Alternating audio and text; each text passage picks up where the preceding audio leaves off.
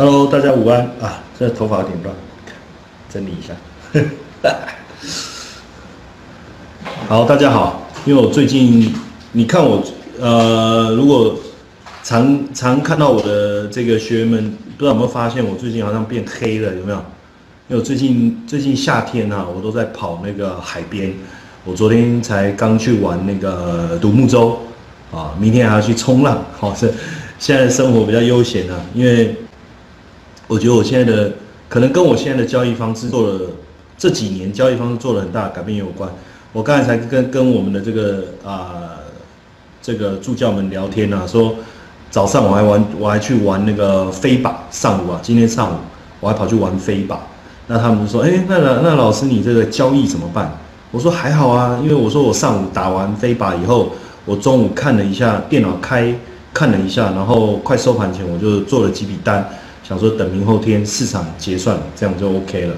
那所以其实今天我也想跟大家聊一聊，就是说，啊，继续我们的话题，就是在期权的部分呢，我们怎么样再去做一些延伸？包括我们今天想从这个这个呃主观交易里面，跟形态有关的概念。来跟大家分享说，怎么把这个部分套用到啊期权的一个操作上哦，期权的操作。当然，现阶段我们期权能操作的产品只有三个，虽然只有 ETF，只有豆粕，然后白糖，但是接下来应该很快的原油的期权也有可能会上，所以未来呃连商品的期权也会越来越多哦，我也也会越来越多。那这个部分我觉得对大家在啊交易产品的选择上，还是其实。蛮这个多元化的哈，蛮多元化的。那实际上，我们今天等一下一开始的时候，会给各位先做一个小测验我会先做一个小测验。为什么呢？呃，实际上各位进到这个金融领域以后啊，你就会发现说，呃，我们在做的事情其实也停不下来。可能有的人觉得上班领打工领这个薪资很辛苦，因为每天都要准时去上班，准时下班。但是我告诉各位，进入金融领域以后，你会发现你要比比以前上班还更准时，因为金融市场、股票市场、期货市场，它的开市跟收市没有再迟到的哦，没有再迟到的，而且呢，它也是照着我们这个这个啊这个见红就放的概念，也就是说。以前你希望随时随地可以放假，但是进入金融市场以后，你会发现你也不能随时随地放假。当然，到我现在是比较轻松了，所以我有时候白天，呃，正常的工作时间我会跑去玩飞靶。像我明天要去冲浪，就一整天了。那你一定会问说，老师，那你的部位怎么办？好，那实际上交易的方法改变以后，很多问题都可以迎刃而解。但重点是说，大家能不能有一个？很重要的一个啊，正确的一个出发点，交易并不会让你的呃赚钱的方式变得比较轻松哦，应该是说呃，假设是说你今天要以交易来赚取你的收益的话，你必须要明白一件事情，也就是说，它并不是我们很多人都会讲说，好像就是呃躺着就能赚。但实际上并不是这样哈，实际上并不是这样，呃，它应该是说，如果你买房地产，你投资房地产，当然有可能它房地产它会自己就是呃出现一个很好的一个价格的变化，那或者是说你买这个保险哦，保险产品的设计就可以给你很好的收益，但是以交易来讲，实际上买进卖出、开仓平仓。加码减码这件事情，在初期你还是必须靠你自己来。那这件事情也停不了，因为有做可能就有收入，还是可能而已哦。我用“可能”这两个字哦，而不是一定哦。有做可能有收入，呃，有时候还没有，搞不好还要贴贴红包给人家，对不对？好像发微信红包一样，早知道不要做。那所以交易并是不是适合每一个人？我觉得这个实际上。是一个很吊诡的，有的人认为每一个人都可以在交易市场，啊，得到一个很好的一个发展；有的人认为是你要有某一方面的天分。但是就我来讲，我觉得说有没有没有，不管你有没有天分，其实你都可以在交易市场上找到你的一片天。但是不同的啊属性的的的人做的交易应该是不一样的哦，不一样。就像就像就以我来讲好了，最早我也是以股票市场开始的，但是后来我发现，呃，我是一个很急躁的人，然后我又很容易受到市场走势的影响，所以我发现我把股票的交易变得很短，就是它的 turnover 变得周转率变得很高，我反而觉得不适合。那当我到了期货市场以后，哎，我发现这种期货市场的这个流仓的一个交易的过程，对我来讲也产生很大的压力。所以为什么现在基本上我在期货市场的交易都以日内交易为主？那当然后来我开始，可是我们在做日内交易的人也面临一个很很挣扎的的冲突，就是我们常常看到一个市场的行情走一个非常大的波段，我们明明可以从低点一路爆爆个一个星期、两个星期、三个星期到高点，结果我们却在每天的这个这个周转当中错失了这个大行情，这个也是我们困扰的地方。但自从接触了期权以后，你会发现说，期权交易有它很多呃迷人的地方，这个我等一下还会再继续说明。但因此，我们今天想要把形态分析这一块跟大家说明以外，我就说我前面我们先来。做个小测验啊，就是说你到底适不适合做交易？为什么会要说你适不适合做交易？因为基本上每一个人都认为自己可能是交易天才。我买第一张股票，就靠第一张股票就赚了这个几十万了，什么事都没做。那时候我也以为我自己是股票天才，我可能跟巴菲特一样啊。我从小原来我心里原来我的因子里面就是就是股股。对不对？就是股票的股啊。结果，当然现在想想，其实都是一些误会跟误解。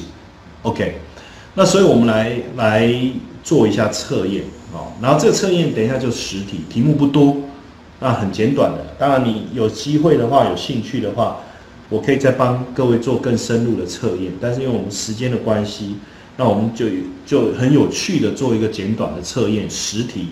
那每一题呢有三个选项。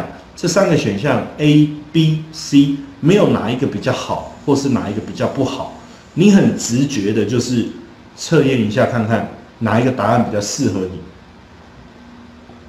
那也没有说哪一个答案比较多，你就比较厉害。OK，千万不要有这个想法。我现在要测验的是你的属性，也就是说，我想知道哦，你适不适合做交易？哦，OK，好，那我们就开始来做了哈。那第一题是这样：当你坐车去旅行的时候，你希望车子里面怎么样？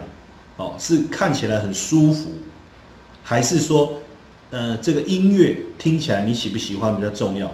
还是说你的整体的感觉？好，这样这样讲有时候可以又很很很笼统。我这样讲好了，比如说你今天要要去机场，有有人派了这个你订了机场服务，一台车子过来。你希望车子一过来就是大奔、宝马，看了就很舒服，还是说你其实也搞不清楚是什么车？第二个，你进到车内的时候，这个音乐你喜欢的，就像刚才我们说说放的这个音乐一样，那个对你比较重要，还是说一上车以后，它的冷气的温度，它有没有递一瓶水给你？这个司机有没有让你觉得很舒服？你会选择是哪一个？A、B、C？OK，第二题。当你跟朋友去参加一个表演活动，音乐会也好，演唱会也好，那你一回去，你会兴高采烈的跟别人分享。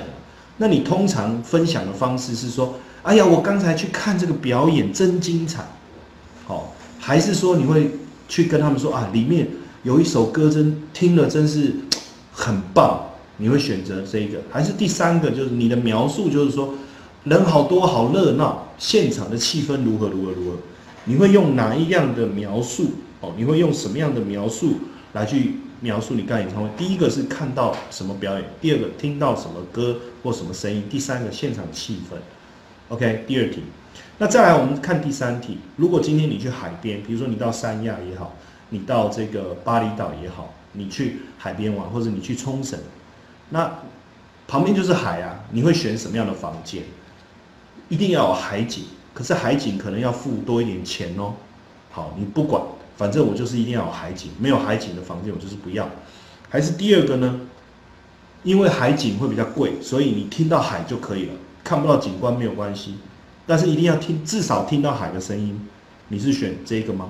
还是第三个？就是说，这个房间一定要很舒服，它的地毯、它的这个墙壁的颜色，哦，还有这个整个房间的摆饰要舒服。有没有海景？有没有声音？我都不不在乎。你是选哪一个？哦，像像我的话，我我我通常要求。我订房，我出出去出去玩也好，出差也好，反正我一定只要附近有海，我就一定要看到海的，就是它不可以背对海的房间，我没办法接受。哦，那能不能听到海的声音，对我来讲不是重要，因为看得到海，啊那个窗户关起来我也听不到。那你说舒服要不要？我也要舒服，所以我有可能 A 跟像我的话，A 跟 C 我就都要都想选，哦，我也会都想选。但你说哎三个都要，也不太可能。那你说，那老师，那这 A 跟 C 都想选，那我要选哪一个？我至少你会以哪一个为主？哦，你会以 A 为主还是 C 为主？那我当然还是选 A 为主，先看得到海。哦，那有海的房间里面，我再来选舒服的，我是这样子。好，那第四题就是放假的时候，我最喜欢的休闲活动是什么？啊，我喜欢看电影。哦，我就是很喜欢看电影，还是我是喜欢听音乐？或是我喜欢去做义工，或是做一些公益服务，或是做一些园艺。那像我的话，很奇怪，我以前就是很喜欢看电影，我现在还是很喜欢看电影。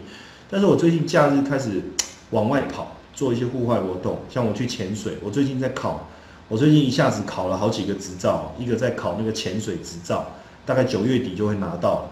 那以后我就可以到很多地方去潜水，比如说去马尔蒂夫什么的。然后我最近也在考这个赛车执照。那考这个赛车执照以后再跟各位分享，因为这个我觉得跟交易实在是太有趣了。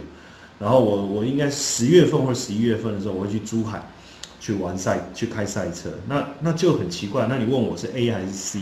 但是就我来讲，我第一个想法应该还是 A。我如果给我选，能够轻轻松松的在家里看电影，我觉得还是一件很舒服的事情。OK，那第五个呢？当你做决策的时候，你怎么依据？比如说你要眼见为凭的证据，我给你讲哦。我跟你讲，你老公有外遇哦，哦，有小三哦。比如说，那我那那当我我听到这个时候，我很生气，但是我就会想说，那你有没有证据？有没有证据？哦，这是第一个。第二个，你听到别人讲的时候，你就疯狂，你就受不了。还是第三个，其实你根据你平常的这个跟跟对另一半的相处，其实你也有这样的感觉，可能有问题。好，所以你是 A、B、C。第六个是迷路的时候你怎么找路？当然很多人都会说看 Google Map 或是百度的地图。好，问题是看地图又有两种，有一种是真的看着地图，有一种是听地图跟你讲怎么走，有没有？就我直接看着地图，那一个是听那个地图里面的这个录音告诉你怎么走，也就是 B 了。啊，甚至有的人是直接问当地的，还是说你相信你的直觉？啊，你是哪一个？那第七个，当别人试着说服你的时候，你如何被说服？有人要说服你，我我要说服你，我就是要你做这件事。比如说，我要告诉你说，我我我们这次度假，我就建议你一定要去欧洲。我说说，一定要我们一定要去北欧，我要去瑞士，好。比如说北欧跟瑞士又不一样，但我就说假设，我们就说我们一定要去瑞士哈，那你就不想去啊？那他那他想说服你是要提供给你说，你看瑞士是一个最好的休闲地方，你看这么多人都说去瑞士非常的好玩，他要把这些资料提供给你，还是说他跟你用讨论的，我们去瑞士玩好不好？还是你有什么想法用讨论的？你希望是哪一种？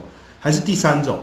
他因为他就是旅游达人嘛，所以你就很信任他嘛。他说去哪里就去哪里，你会是哪一个？A、B、C 哪一个？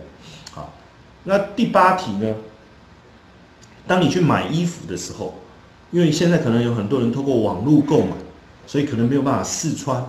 但是呢，可能你看的是网络的这个模特儿穿的很漂亮，你觉得你就想象说自己穿起来应该也是这么美啊，你就买。还是说，哎，你你你你在你试穿的时候，有店员告诉你。这个衣服真漂亮，真漂亮。还是说你根本就是第三个，你不太，你也你买衣服一定都是去店面买，你也不可能透过网络，因为你一定要亲自穿过，摸质料，看看有没有问题。好，你是哪一种？OK，再来第九题，怎么样的对你来讲最容易？选出一个最亮眼的色彩，还是调音量、调音响的音量，还是选舒服的家具？哪一个对你来讲最容易？第十题，怎么样描述你最具？怎么样可以具体的描述你自己？你对颜色的观察很敏感，或者是说你很善于察言观色？比如说你看到别人的表情，他的呃这个这个脸脸，比如说很多人看到，有的人看到我没有什么感觉，有的人看到我就说：“哎，老师，你最近是不是怎么晒得这么黑？你都往户外跑？”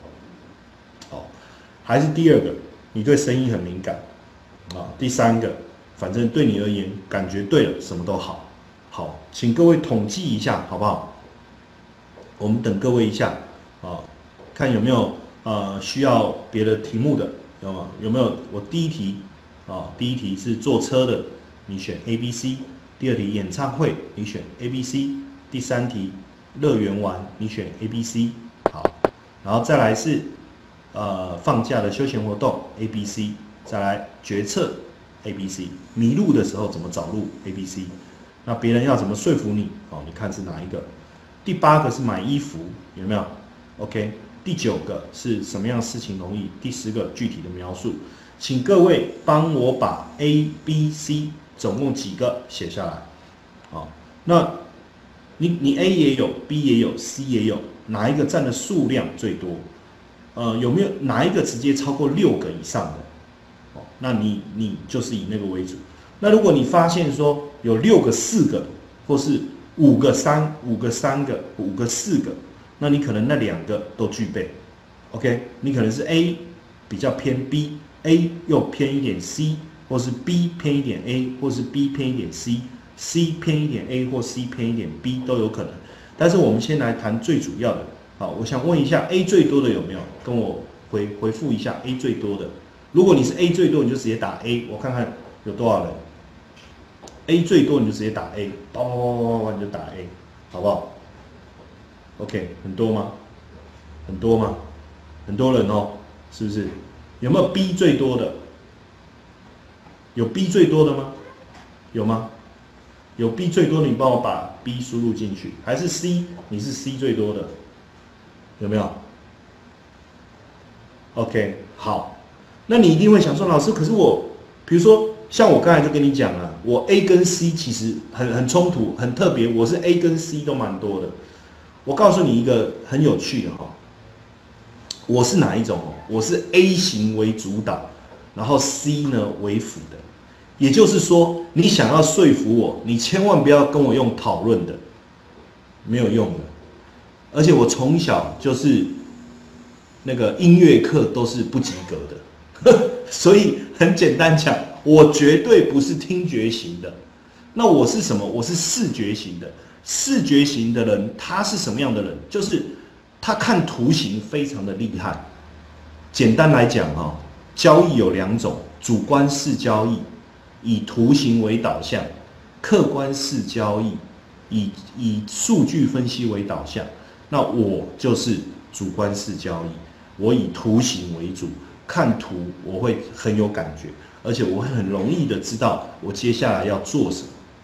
但是呢，如果以听觉型的人来讲，啊，那你数字变换的最后的一个结果对他来讲比较重要。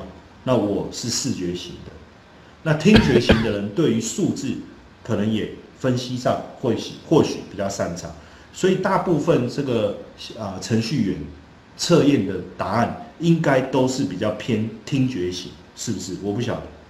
就我们过去的经验来看，会比较偏听觉型，哦，比较偏听觉型，哦。那这个感觉型，其实可能你会觉得，嗯，感觉感觉不是很好。可是其实，甚至你可以讲触觉型，也就是说，C 这种类型的人，他做什么事情比较脚踏实地，或者是说你跟他说什么，他都希望他能够亲自的去。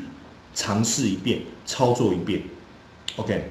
所以如果从小你就被人家说反应慢，哦，当然有可能你是真的反应慢，但是有些时候，大多数的反应慢的人，他不是真的反应慢，是因为他是 C 这种类型的人。你告诉他一件事情，他必须从他过去生活的经验里面，去把这个感觉把它找到，他才有办法去理解你在跟他说什么。那这样的人呢，他的反应比较慢。你在跟他沟通的时候呢，你会发现他没有办法给你及时的答案。有时候我们很生气，对不对？可是等到我们气上来的时候，哎，他的答案又出来了，这个气死了。那你都不知道该气还是不要气。那这样子的人，就是如果你遇到这种反，好像我们叫慢郎中，其实很有可能是感觉型的。好，那我现在就要来分析哦，如果你是视觉型的人，基本上你对图形的掌握度很高，所以比如说我在讲，等一下我在讲这个这个呃形态的时候，你会很有感觉。但是如果你是听觉型的人，你对我讲的东西会有所怀疑。你会很想要做什么？很想要做数据的回测。等回测完以后呢？等回测完以后呢？你你才会觉得说，嗯，应该是 OK 的，对不对？那如果你是感觉型的人呢？你可能可以接受我讲，但是你会想要自己实际的去操作，而且你会希望多操作几次，然后去印证说我讲的东西，我讲的概念是对的还是错的。所以在这个地方就会有一些差异。所以，对于视觉型的人来讲，我要告诉你们，你们要特别特别小心。为什么呢？因为大部分自以为自己是天生交易员的人，几乎都是视觉型导向的人。因为他们对于图，因为基本上做交易不就看看图吗？看 K 线、看阴阳烛。我们在讲画线的过程当中，不是都是靠视觉吗？靠图形吗？对不对？然后你看到涨停板，为什么它这个要把这个股票涂成全部都是红色的？为什么要跌停的股票全部涂成绿色的？不是就是视觉吗？OK，所以因为我们对视觉的接受程度或是接受能力比一般人来的好，所以你会觉得自己好像有这方面的天赋。但是我要告诉你，这不是正确的。那只是因为你接受这些东西的能力比较强，不代表你因为这样你交易的能力就会比较好，因为这是两件事情，你一定要特别记得。后面我会慢慢的，我会在不断的告诉你，什么叫到底真正的交易是什么？只是一个买进卖出吗？绝对不是，它不只光只是买进卖出而已，它不光只是说你看到这个地方你觉得会上涨，你就开了一个多单的仓位。你觉得涨不动了，你就把多单的仓位平仓，不是这样。它背后包含了你对整体市场的观察，它背后包含了你对未来市场的想法，甚至对一些现象的掌握度，还有包括你持有部位以后，你要怎么样去做为后续的调整。所以它是一件非常细的，它是一个非常非常细腻的东西。甚至我有多少资金，我应该要应该要。交易多少部位？我看到什么现象的时候，我要做什么样的调整？调整到什么程度？所以其实交易，我觉得根本就是一个艺术，它可以是一讲是一门手艺，对不对？要不然，如果这样的话，那每一个人都做交易都都都厉害了。可是交易市场是零和的，有人赚钱，有人赔钱，所以视觉型的人确实比较容易进入交易这个领域，也比较容易有一些成就。但是我要提醒，绝对不是因为。哦，当然视觉型这也是你的一种这个 DNA 里面的一个一个一个特别的一个成分嘛，哦。但是我要提醒就是说，我们往往视觉型的人又比一般人在交易市场更容易失败，也就是因为我们总觉得我们看了这么多，所以我们也会很相信自己的判断，就会有一点过于主观，OK 吗？这个部分要特别特别注意了哈，要特别特别注意。那第二个呢？听，如果你是听觉型的人，其实呃，大部分如果你是听觉型，你可能会走向做数字的分析或者是程序交易，这是 OK 的哦，这是 OK 的。那当然，就我在讲视觉型的人，你要做什么样的交易？听觉型的你要做什么交易？那像我视觉型的人，我自己就知道我的缺点，所以你会发现哦，我在上课所讲的东西哦，有的人听了很喜欢，有的人听了不喜欢，有的人甚至对我讲讲的东西觉得很崇拜，但是有的人对我讲的东西又嗤之以鼻。OK，其实在我来讲，这都不是问题，因为你的属性不同，你可能对我所讲的东西就有所啊领悟，或者是排斥。那因为我自己是偏向视觉型，再加上感觉型的人，哦，所以你会发现我很在意两件事情。第一个，我的交易方式其实确实比较偏向主观交易，也是偏向于图像上面的观察为主。但是因为我又具备感觉型的这样的一个基因在里面，所以你会发现我很重视实际操作。也就是说，我在讲这个论点的时候，我自己有没有做过？我做了多少次？我做的次数是不是能够说服我自己？我做的这个结果是不是跟我的认同一致？这个对我来讲非常的重要。OK，那所以如果你是感觉型的人，我要恭喜你。未来你在交易这条路上，我相信前面虽然比较辛苦，但是后面你可能会比一般人来的成功。为什么？因为如果你是感觉型的人，你在在交易的操作上，你会不断的去尝试，不断的去尝试，而且你会告诉，而且因为尝试的结果如果没有达到你满意的，你这个整个人你就会觉得不舒服，所以你会让。操作到让自己觉得舒服为止。那既然是感觉型的人，就有一个好处，因为视觉型的人有时候觉得自己好像，啊，天资聪颖，就是比较有啊灵感。可是实实际上，那个灵感其实并不扎实。感觉型的人透过大量的交易，透过呃大量的经验累积出来的那个感觉，其实是确实是应该是累积在你的。深层潜意识里面非常重要，我们叫神经语言呐，就是说它确实有累积出一些非常重要的这些经验值在你的脑海里面。所以当有一天你觉得很 OK，你觉得不 OK，甚至就像我们讲在讲索罗斯，对不对？